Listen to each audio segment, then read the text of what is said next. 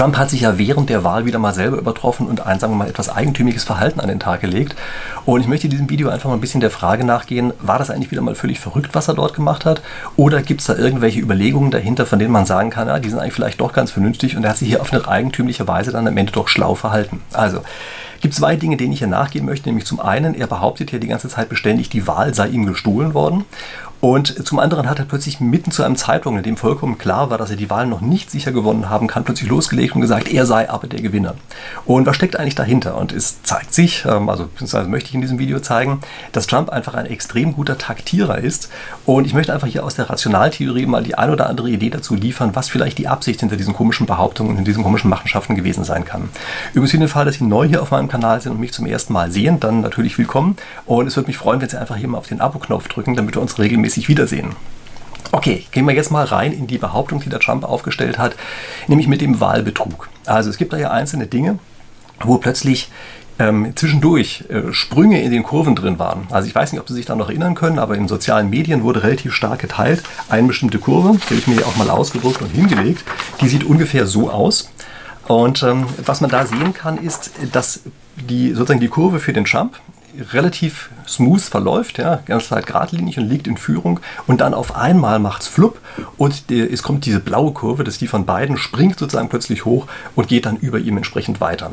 Und das ist etwas, was also wie gesagt sehr oft geteilt worden ist und wo plötzlich die Behauptung aufgestellt worden ist, ja, das kann ja eigentlich nur ein groß angelegter Wahlbetrug gewesen sein, die ganze Geschichte.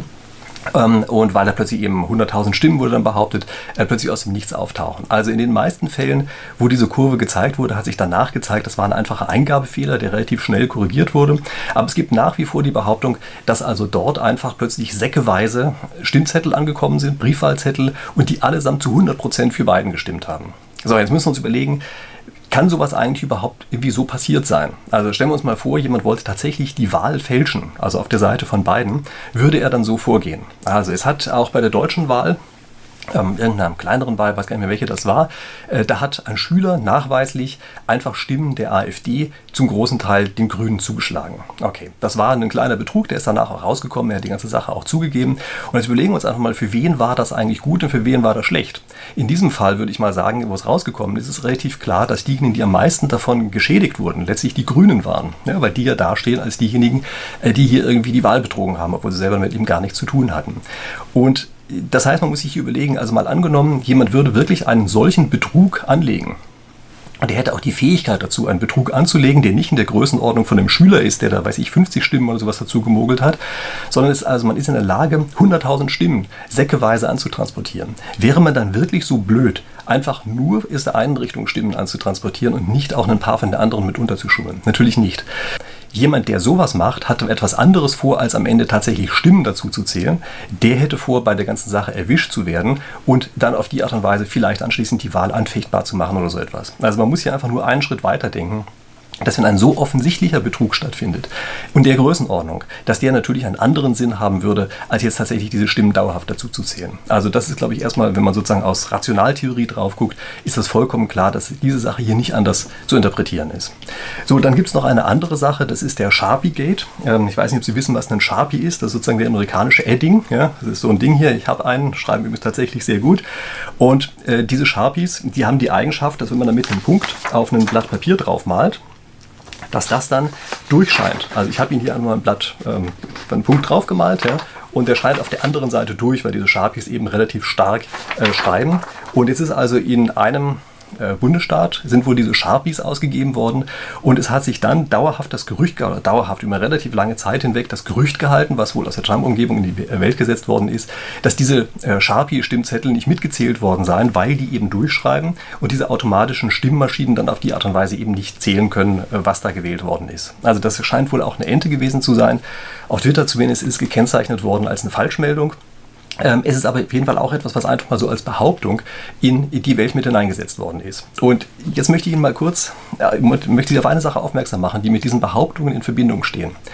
Nämlich, es sind beides hochgradig visuelle Behauptungen. Ich weiß nicht, wie Ihnen das aufgefallen ist, aber gucken Sie sich einfach nochmal die Kurve an, die ich hier liegen habe. Ja, das ist eine Kurve, da ist eine glatte Funktion drin, und es ist eine mit einem Knick, sogar gleich zwei Knickten. Das ist etwas, was unglaublich stark visuell ist. Oder nehmen Sie diesen Sharpie-Punkt. Ja, man kann sich diesen durchscheinenden Punkt einfach extrem stark vorstellen. Und das heißt, das ist in unserem Gedächtnis als ein ganz stark visuelles Bild, was dort übrig geblieben ist. Also ich möchte Sie im Augenblick erstmal nur darauf hinweisen, dass das so da ist. Ich komme gleich nochmal darauf zu sprechen. Aber das sind jedenfalls die beiden Dinge, die mit dieser Art von Behauptung in Verbindung stehen. Jetzt gucken wir uns mal was anderes an, nämlich Trump hat plötzlich mitten in der Nacht, als vollkommen klar war, dass er noch nicht sicher der Sieger sein kann, hat er plötzlich angefangen zu behaupten, er sei der Sieger. Warum hat er das eigentlich gemacht? Das liegt daran, dass wenn Sie einen großen Schwarm haben und im richtigen Augenblick kleine Einflüsse auf diesen Schwarm nehmen, kann es sein, dass er insgesamt komplett die Richtung ändert. Also im Normalfall ist das nicht der Fall. Ja? Ein Schwarm ist relativ schwerfällig, aber wenn ein Schwarm gerade sozusagen so hin und her schwankt zwischen zwei verschiedenen Möglichkeiten und Sie dann ihn ein bisschen anschubsen, dann geht er plötzlich in die eine Richtung und nicht in die andere. Sie kennen das vielleicht, wenn ein Publikum da ist und so kurz vorm Klatschen steht und dann fängt plötzlich einer an zu klatschen, dann bricht es plötzlich los, aber es traut sich keiner der Erste zu sein. Und das ist wohl genau die Überlegung, die Trump hier hinter hatte. Er kannte diese Überlegung, sage ich Ihnen gleich woher. Und er hat wohl die Überlegung gehabt, dass wenn er im richtigen Augenblick plötzlich sagt, vorprescht er und sagt, ich bin der Sieger, dass dann plötzlich auf diese Art und Weise äh, der gesamte Schwarm eben sozusagen in die andere Richtung geht und plötzlich alle, ähm, alle Radiosender und Fernsehsender berichten darüber und sagen, ja, Trump hat gewonnen. Und dann auf die Art und Weise es eben sehr, sehr schwer wird, das Gegenteil zu beweisen. Woher äh, kam das Ganze? Das ist, äh, ob absichtlich oder unabsichtlich, weiß ich jetzt gar nicht mal, aber es ist jedenfalls passiert bei der Wahl von Bush. Also dort war es nämlich tatsächlich auch so, dass in Florida äh, er also praktisch auf die Stimme genau äh, das Rennen mit seinem Konkurrenten gerade hatte. Also man wusste eigentlich nicht, wer der Sieger ist, aber Fox News ist plötzlich losgeprescht und hat gesagt, ja, der Bush ist der Gewinner. Ich habe mir solche Sachen übrigens auch in der Videobeschreibung verlinkt. Ja, da gibt es ganz interessante Artikel drüber. Also Bush ist der Gewinner.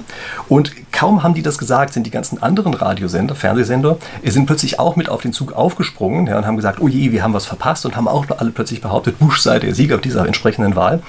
Obwohl, wie sich später herausgestellt hat, wahrscheinlich bei der genauen Zählung sein Konkurrent sogar eher ein bisschen mehr Stimmen hatte als er selber. Ja, aber das ist genau das gleiche Prinzip wie beim Klatschen. Und was wahrscheinlich hier der Fall war, ist, dass sich ähm, Trump vorgenommen hat, das gleiche Prinzip ebenfalls mitten in der Nacht anzuwenden. Nur dummerweise lag er eben zu weit hinten. Also er lag so weit hinten, dass dieses Prinzip nicht funktioniert hat. Und er hat sozusagen als Klakeur im Publikum gesessen, hat laut geklatscht und alle anderen haben gesagt, wieso, da gibt es ja noch gar nicht zu klatschen. Und haben sich eben nicht beeinflussen lassen, ja, weil sie eben nicht kurz vor dieser Schwelle zum Klatschen waren, sondern weil er einfach noch zu weit davon entfernt waren. Es könnte sein, dass wieder Fox News äh, daran schuld war, sozusagen, weil die nämlich einfach äh, für Arizona gesagt haben, äh, das wäre nicht an Trump gegangen, sondern an Biden. Und auf die Art und Weise sozusagen der Abstand äh, mit den ganzen Swing States und sowas zum Gewinn zu klein gewesen ist. Also kann sein, dass hier ähm, Fox News sozusagen einem das Ganze wieder ausgleichen wollte, was sie beim Bush, Bush in der falschen Richtung gemacht haben. Keine Ahnung, vielleicht war es auch einfach nur ein Versehen, vielleicht stimmt es ja auch, wenn wir im Laufe der Zeit erfahren. Aber jedenfalls, äh, es hat hier diese Strategie nicht funktioniert.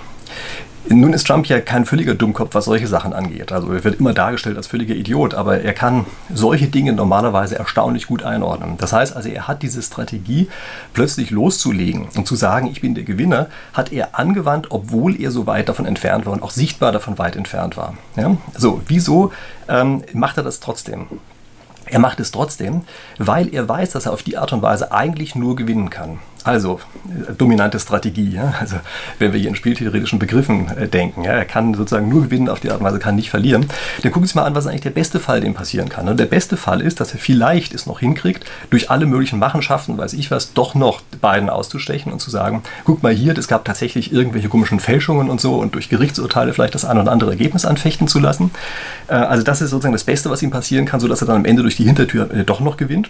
Was aber das Wahrscheinlichere ist, ist, dass er verlieren wird wird, aber nicht als der geschlagene Mann aus der Arena rausgeht, sondern als der Underdog, der von dem Establishment wieder mal rausgedrängt worden ist.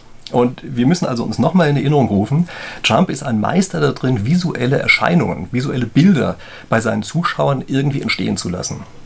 Und das wendet er auch hier an. Also er möchte rausgehen als der strahlende Sieger, der aber leider nur durch irgendwelche fiesen Machenschaften im Hintergrund am Ende daran gehindert worden ist, wirklich auf das Siegertreppchen draufzugehen. Und so wird er in die Geschichtsbücher eingehen und er weiß, dass dieses visuelle Bild, was er jetzt auf diese Art und Weise erzeugt, übrig bleibt, allein dadurch, dass die ganzen Leute jetzt drüber sprechen. Und nur damit Sie eine kleine bessere Vorstellung vielleicht davon haben, was es mit diesem Visuellen bei Trump eigentlich auf sich hat, denken Sie sich dran oder erinnern Sie sich dran, wie er äh, die Hillary Clinton die ganze Zeit bezeichnet hat. Er hat sie mal als Crooked Hillary bezeichnet. Ja, sie hat so einen etwas gekrümmten Gang, das ist Crooked, ja, der Haken. Und im Englischen aber ein Crook gleichzeitig auch einer, der irgendwie so ein Verbrecher ist, ja, so ein kleiner Verbrecher. Und er hat es also damit geschafft, dieses Visuelle, was man mit der Hillary Clinton verbindet, sofort mit diesem Verbrechertum zu verbinden. Ja. Oder stellen sich, erinnern sich einfach daran, wie er immer über die Mauer gesprochen hat. Äh, zu Mexiko. Er hat das nicht Todesstreifen genannt. Also faktisch will er einen Todesstreifen. Er wollte einen Todesstreifen bauen, der im Grunde genommen genau wie zur DDR-Grenze ist. Aber er hat es nicht Todesstreifen genannt sondern er hat es eine Mauer genannt, weil auf die Art und Weise alle dieses Bild im Kopf haben und ewig über die Mauer diskutieren und gar nicht mehr sozusagen zu dem Hinterliegenden kommen, sondern einfach nur dieses Bild haben. Und das ist im Grunde genommen genau das Gleiche, was auch Julius Caesar angewandt hat. Also es ist ja relativ klar, behaupten zumindest die meisten, die sich damit auskennen, dass Caesar schon geahnt hat, was ihm da im Senat passieren wird, wenn ihn alle erstechen. Aber überlegen Sie sich doch einfach mal, welchen, mit, womit hätte er seine Karriere eigentlich noch krönen können. Das Maximale, was er erreichen konnte, hatte er eigentlich erreicht und er wäre dann vielleicht nur als ein alter Mann geworden und wäre arm und schwach oder arm wahrscheinlich nicht, aber jedenfalls schwach irgendwann gestorben. Und da ist doch ein viel besserer Abgang, diese Geschichte mit dem Senat, wo er auch noch diese Zitate hat mit Brutus und weiß ich was nicht alles. Also das heißt, auch Julius Caesar, ja, der natürlich jemand ist, äh, der solche Sachen auch perfekt beherrscht hat, ähm, der hat auch dafür gesorgt, dass für die Nachwelt ein bestimmtes Bild von ihm erhalten bleibt. Und genau an der gleichen Sache arbeitet im Augenblick auch Trump. Und es sollte mich sehr wundern, wenn er das nicht völlig bewusst und absichtlich gemacht hätte. Nun muss man nur einen Schritt zurückgehen. Und Sie wissen ja, ich mache hier normalerweise spieltheoretische Analysen, also Analysen aus Sicht der Rationaltheorie. Das hier ist eindeutig keine rationaltheoretische Angelegenheit, mit der wir es hier zu tun haben, sondern das ist etwas eher psychologisches. Das heißt also, Trump spielt hier mit der Psychologie der Menschen. Und das ist deshalb eben keine wirklich durchgehende rationale Theorie oder so, die er hier angewandt hat, aber es ist am Ende natürlich extrem wirkungsvoll. Ja? Und Teile davon, können wir ja auch sehen, äh, sind durchaus mit der Rationaltheorie zu begründen. Aber ich glaube, wenn wir seine gesamte Analyse uns angucken, die er gemacht hat, dann ist das eben keine durchgehende rationale Analyse, sondern es ist eben viel eher eine psychologische Analyse. Und übrigens, wenn Sie mir jetzt an dieser Stelle widersprechen wollen und sagen, aber Trump ist viel zu blöd für irgendeine Analyse, ich glaube, da unterschätzen Sie ihn. Denn nur aus der reinen Tatsache, dass er eben keine rationaltheoretische Analyse macht, kann man noch lange nicht schließen, dass er nicht über irgendeine andere Art von Analyse gemacht hat. Und er ist viel zu gut darin gewesen, wirklich Menschenmassen zu beeinflussen, als dass man einfach nur sagen kann, er ist einfach ein völliger Dummkopf, der nicht weiß, was er tut. Also er ist da in der einen Richtung, äh, weiß er ganz genau, was er tut. Und er nutzt eben besonders dieses Visuelle extrem stark, um immer wieder Menschenmassen zu lenken. Und das gelingt ihm ja auch die ganze Zeit. So, das war meine Analyse zu den Besonderheiten der US-Wahl. Für den Fall, dass Sie jetzt alternative Theorien haben, ähm, schreiben Sie mir die gerne in die Kommentare. Ich finde das immer eine tolle Sache. Äh, ich freue mich auch, wenn Sie einfach unten auf den Teilen-Knopf drücken. Ja, also unten gibt es so einen Link unter diesem Video, teilen und schicken Sie es einfach mal ein paar Freunden, dass die mitdiskutieren können. Denn das ist normalerweise das Lustigste, wenn man sozusagen mit anderen Leuten, die man kennt, äh, auch nochmal sich über so eine Sache Gedanken machen kann. Okay, so, das war das. Egal, ob jetzt mit oder ohne also mit Ihren Freunden oder ohne Ihre Freunde. Ich jedenfalls freue mich, wenn wir uns nächste Woche dann zur nächsten Analyse hier auf meinem Kanal wiedersehen. Bis dahin.